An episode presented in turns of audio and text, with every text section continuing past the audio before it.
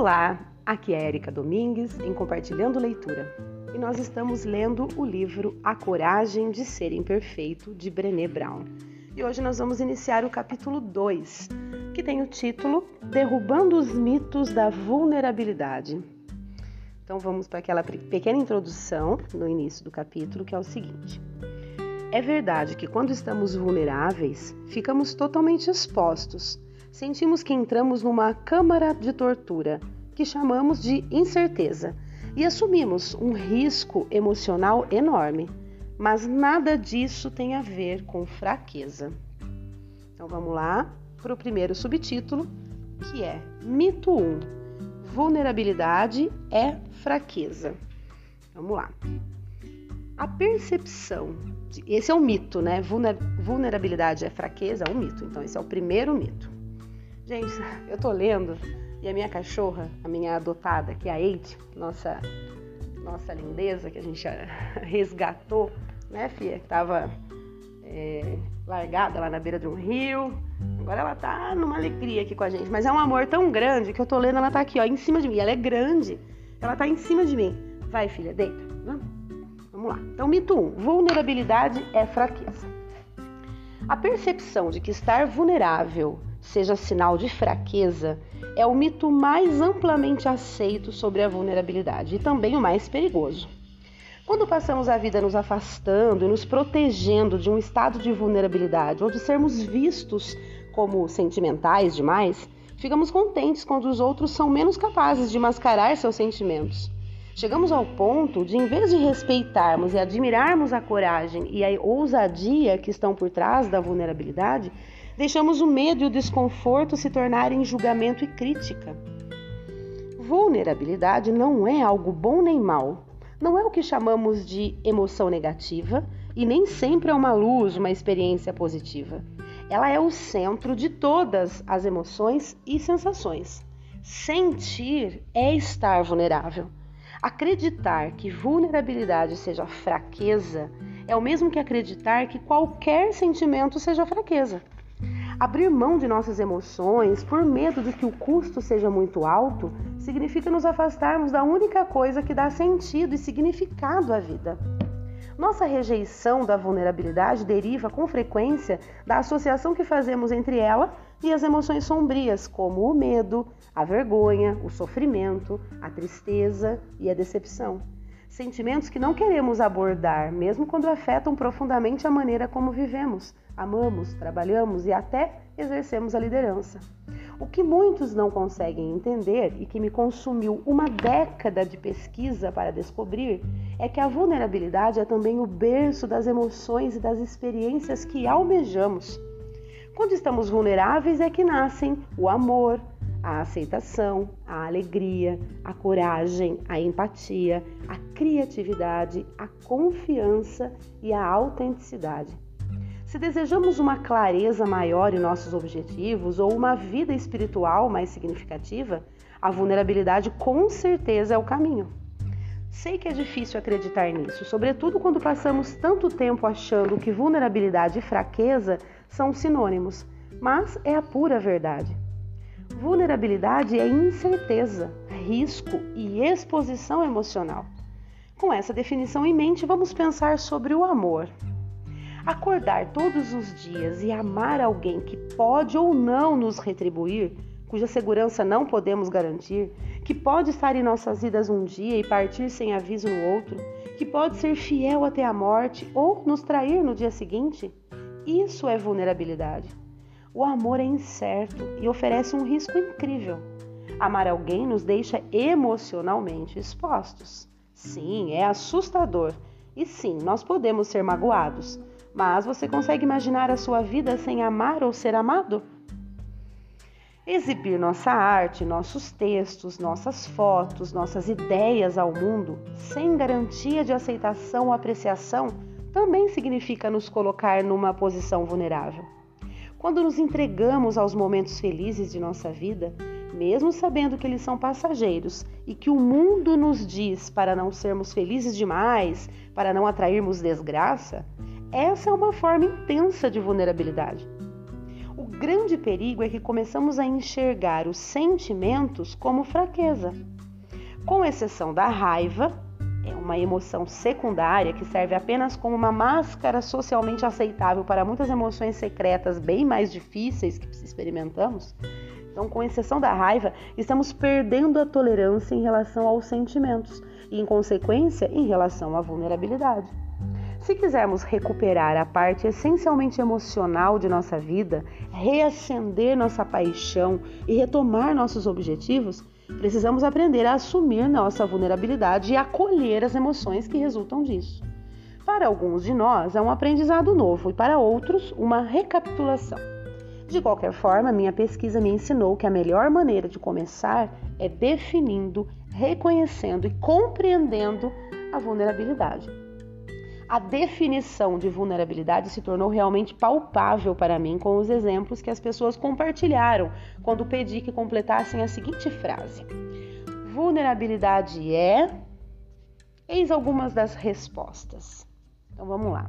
As respostas para esse início de frase. Vulnerabilidade é expressar uma opinião impopular, me defender e me impor, pedir ajuda, dizer não, começar meu próprio negócio, ajudar minha esposa de 37 anos com câncer de mama em estágio avançado a tomar decisões sobre seu testamento, tomar a iniciativa do sexo com minha esposa, tomar a iniciativa do sexo com meu marido, escutar meu filho dizer que seu sonho é reger a orquestra e incentivá-lo, mesmo sabendo que isso provavelmente nunca vai acontecer. Telefonar para um amigo cujo filho acaba de morrer. Decidir colocar minha mãe no asilo. O primeiro encontro amoroso depois do divórcio. Ser o primeiro a dizer eu te amo, sem saber se a declaração será retribuída. Mostrar alguma coisa que escrevi ou alguma obra artística que eu tenha criado. Ser promovido e não saber se terei sucesso no novo cargo ser demitido, me apaixonar, tentar alguma coisa nova, apresentar o novo namorado para a família, ficar grávida depois de três abortos, esperar o resultado da biópsia, fazer exercícios em público mesmo quando não sei bem o que estou fazendo e quando estou fora de forma, admitir que estou com medo, voltar para a partida depois de ter errado muitas jogadas Dizer ao meu diretor que nós não teremos como bancar a folha de pagamento no próximo mês. Demitir funcionários. Apresentar meu produto para o mundo e não ter retorno. Me impor e defender meus amigos quando ouço críticas a respeito deles. Ser responsável. Pedir perdão. Ter fé. Olha só, tudo isso que eu li foram respostas, vamos dizer assim, é, é, respostas, né, para a pergunta dela sobre vulnerabilidade. O que é vulnerabilidade? De, né, inúmeras pessoas diferentes. Olha só. Essas ações soam como fraqueza para você? Então, todas essas respostas que nós acabamos de ler soam como fraqueza? Colocar-se ao lado de alguém que atravessa uma grande dificuldade é fraqueza? Assumir responsabilidade é coisa de gente fraca? Voltar para o jogo depois de perder um gol feito é sinal de fraqueza? Não, não e não. Vulnerabilidade soa como verdade e é sinal de coragem. Verdade e coragem nem sempre são confortáveis, mas nunca são fraquezas. É verdade que quando estamos vulneráveis, ficamos totalmente expostos. Sentimos que entramos numa câmara de tortura, que chamamos de incerteza e assumimos um risco emocional enorme, mas nada disso tem a ver com fraqueza. Quando pedimos que completassem a frase, a sensação de estar vulnerável é. As respostas foram igualmente significativas. Então vamos para essa agora. Então, a sensação. Qual é a sensação de estar vulnerável? Então vamos ver as respostas. Tirar a máscara e esperar que o verdadeiro eu não seja muito decepcionante. Como não ter mais que engolir sapos o encontro da coragem com o medo. Estar no meio da corda bamba, mover-se para frente ou para trás é igualmente assustador. Ter mãos suadas e coração disparado. Estar com medo e empolgado, aterrorizado e esperançoso. Sair de uma camisa de força. Subir num galho alto, muito alto. Dar o primeiro passo na direção daquilo que você mais teme. estar totalmente presente, estar muito desconfortável e assustado, mas também se sentir humano e vivo, ter um tijolo na garganta e um nó no peito, como aquele momento terrível na montanha russa quando estamos perto do primeiro mergulho. Liberdade e libertação. Ter medo todas as vezes. Pânico, ansiedade, medo, desequilíbrio, seguidos de liberdade, satisfação, encantamento e depois um pouco mais de pânico. Arriscar o pescoço diante do inimigo. Infinitamente aterrorizante e dolorosamente necessária. A de uma queda livre, como aqueles dois segundos entre ouvir um disparo e esperar para ver se você foi baleado, se deixar perder o controle. Essas foram todas as respostas, né, para a pergunta qual é a sensação de estar vulnerável. E sabe qual foi a resposta que apareceu inúmeras vezes em nosso esforço para entender melhor a vulnerabilidade? Estar nu. Olha só, é como ficar nu no palco e esperar por aplausos em vez de deboches. É estar nu quando todos os outros estão vestidos. É como estar nu em um sonho. Você está no aeroporto completamente pelado. Olha só. A psicologia e a psicologia social produziram provas convincentes sobre a importância de admitir a vulnerabilidade. No campo da psicologia do bem-estar, Estudos mostram que a vulnerabilidade percebida, ou seja, a capacidade de reconhecer nossos riscos e exposições, aumenta grandemente nossas chances de aderir a algum tipo de programa de saúde mais positivo. Para conseguir que os pacientes se comprometam com rotinas de prevenção, os psicólogos trabalham a vulnerabilidade percebida. E o que torna isso realmente interessante é que não é o nosso nível verdadeiro de vulnerabilidade que importa, mas o nível de vulnerabilidade que admitimos ter diante de certa doença ou ameaça. No campo da psicologia social, pesquisadores da influência e da persuasão que examinam como as pessoas são afetadas por propaganda e marketing realizaram uma série de estudos sobre vulnerabilidade.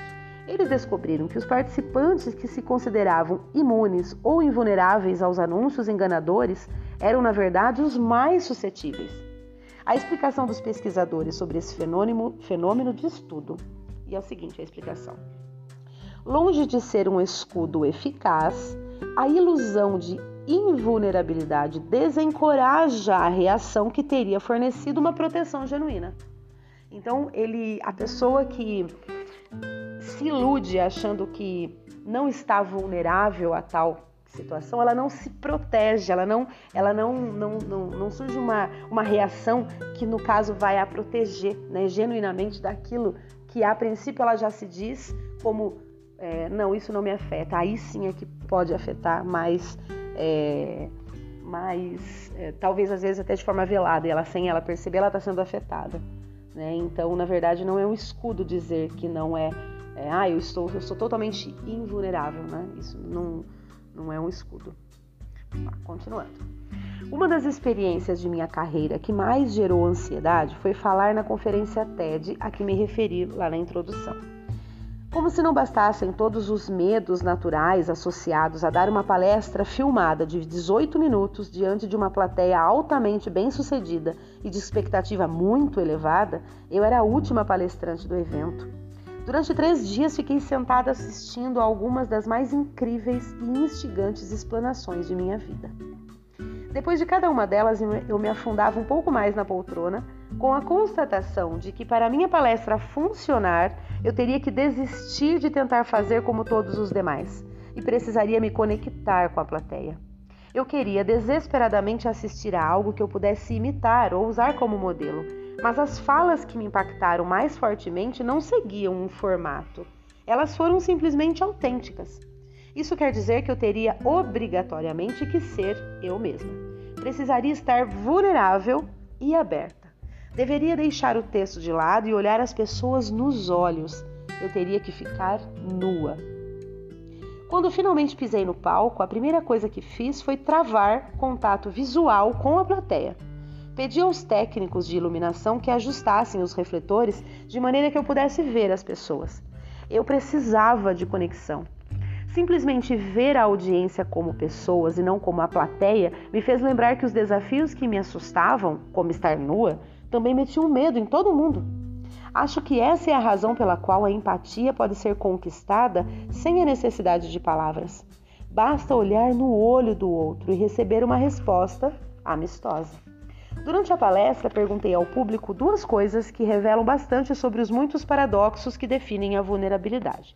Primeiro, indaguei: quantos de vocês se esforçam para não ficarem vulneráveis por associarem a vulnerabilidade à fraqueza? Muitos levantaram as mãos por todo o auditório. Depois perguntei: quando vocês viram as pessoas passarem por esse palco, se expondo e ficando vulneráveis, quantos acharam que elas eram corajosas? Né? Quando vocês viram as pessoas passarem por esse palco, se expondo e ficando vulneráveis, quantos acharam que elas eram corajosas? Novamente, muitos levantaram as mãos. Nós gostamos de ver a vulnerabilidade e a verdade transparecerem nas outras pessoas, mas temos medo de deixar que as vejam em nós. Isso porque tememos que a nossa verdade não seja suficiente, que o que temos para oferecer não seja o bastante, sem os artifícios e a maquiagem, sem uma edição pronta para exibição. Eu estava com medo de subir ao palco e mostrar à plateia o meu verdadeiro eu. Aquelas pessoas eram muito importantes, muito bem-sucedidas, muito famosas. O meu verdadeiro eu, por outro lado, é muito desordenado, muito imperfeito, muito imprevisível. Eis o cerne da questão. Quero testemunhar a sua vulnerabilidade, mas não quero ficar vulnerável. Vulnerabilidade é coragem em você e fraqueza em mim. Eu sou atraída pela sua vulnerabilidade, mas sou repelida pela minha. Lembro-me de que, enquanto eu me aproximava do palco, tratei de me concentrar em meu marido, que estava na plateia, e em minhas irmãs e alguns amigos que assistiam pela internet. Também tirei coragem de algo que havia aprendido naquelas palestras da TED, uma lição inesperada que recebera sobre fracasso.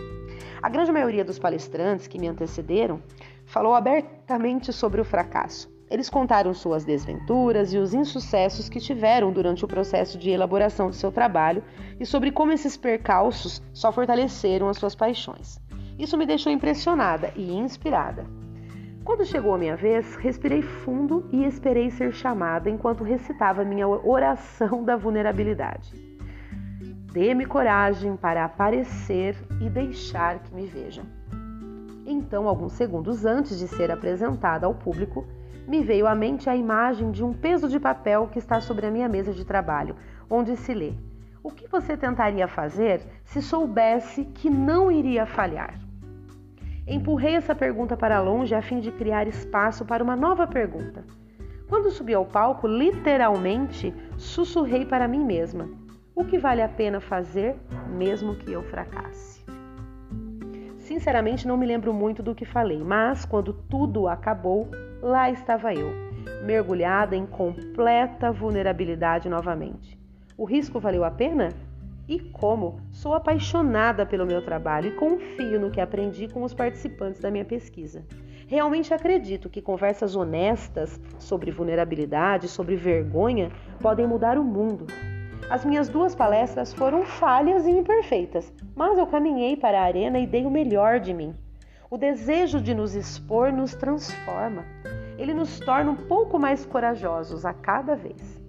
Desde telefonar para um amigo que passou por uma terrível tragédia, até começar o seu próprio negócio, passando por ficar aterrorizado ou experimentar uma sensação de libertação, a vulnerabilidade é a grande ousadia da vida. O resultado de viver com ousadia não é uma marcha da vitória, mas uma tranquila liberdade mesclada com o cansaço gostoso da luta. Uau! Eu estou bem no meio do capítulo, então eu vou terminar esse áudio. Aí nós terminamos o capítulo no áudio seguinte. Eu tô amando esse livro, gente. Eu acho que já deu para perceber até pelo meu entusiasmo durante a leitura, né? Eu tô me identificando muito com o que ela tá falando porque de fato muitas vezes a gente deixa de ousar, deixa de, de ter sucesso simplesmente por medo de estar vulnerável àquilo que vai ser feito, né? E quando na verdade isso deve ser algo que nos inspira e não que nos repele, né? Porque nós temos que realmente mostrar para o mundo aquilo que nós verdadeiramente somos. Porque não adianta a gente querer colocar uma máscara porque ela vai cair. Isso é inevitável, né? Com certeza, cada um que está ouvindo aqui já teve experiência na vida de contato com pessoas, né? De, de relacionar com pessoas que em determinado momento puf, simplesmente mostrou quem ela era. E aí o que, que adianta ter mascarado no início, ter é, tentado se fazer uma outra pessoa? Não consegue, né? Ninguém consegue é, manter uma farsa ou manter uma, uma imagem é, de, de, que não é, né, do que não é por muito tempo. Não consegue. Vai chegar um momento em que a luz vai vir à tona de fato no que, no que aquela, aquela pessoa de fato é. Então, assim, se você se irrita facilmente com alguma coisa, né? É, um, é uma, uma característica sua, não tente mascarar, né? Não tente é, simplesmente segurar aquilo que na hora que vai chegar um momento que você vai se irritar ainda mais. Então, mostre para as pessoas a sua característica e talvez você fazendo isso, você não vá se irritar tão facilmente assim, né? Porque tudo que a gente simplesmente repele, que a gente tem aquele medo absurdo é, de, de que não aconteça, vai acontecer. Aí entra até a lei da atração que vai simplesmente colocar aquilo que você mais está botando foco, né? Então, gente, vamos tentar uh, seguir aí né, a, a, a, sugestão, vamos dizer assim, da autora desse livro e simplesmente viver numa plenitude, que é no sentido de ser quem a gente é.